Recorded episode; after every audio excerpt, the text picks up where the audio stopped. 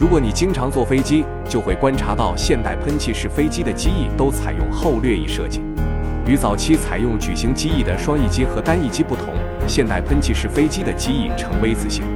当然，也有飞机采用前掠翼或是三角翼，例如上世纪英法联合研制的超声速协和飞机，但是后掠式机翼总是比矩形机翼更长。因为他们会向后倾斜。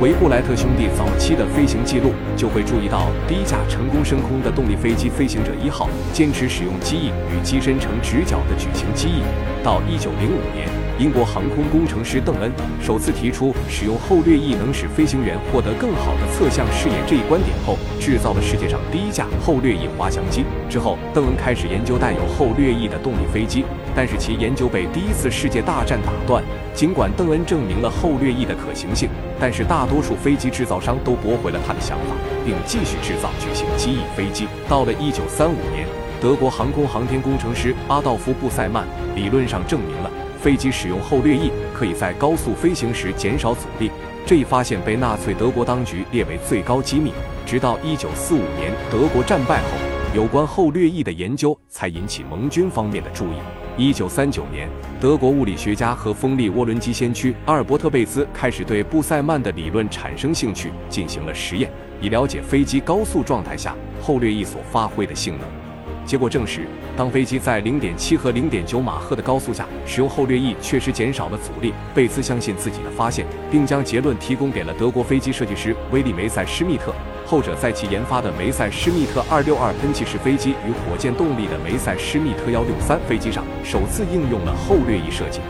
一九四五年德国战败之际，德国尚在研发一款名为梅塞施密特 P 幺幺零一的新型喷气式飞机原型机，尽管只完成了百分之八十的进度。但这架尚未完工的飞机还是被美国军方运回美国，并将其用作美军实验性喷气式飞机的设计蓝图。一九四五年五月，美军占领德国之后，毕业于麻省理工学院的波音公司首席空气动力学工程师乔治·席勒前往德国，参观了位于下萨克森州的德国航空研究所。他在那里发现了德国关于机翼风洞实验的广泛研究，向美军揭示了后掠翼相对矩形机翼的优势。一九四七年。美国研发出世界第一款喷气式战略轰炸机 B 四七，并使用了后掠翼设计。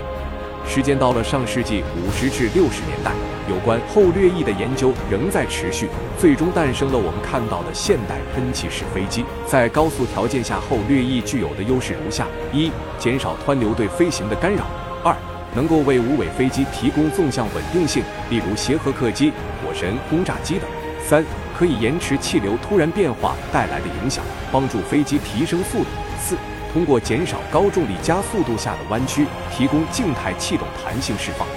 以上就是本期飞行 Q 的全部内容，欢迎大家点赞、评论、分享。飞行 Q 小分队说点你不知道的航空那些事，我们下期再见。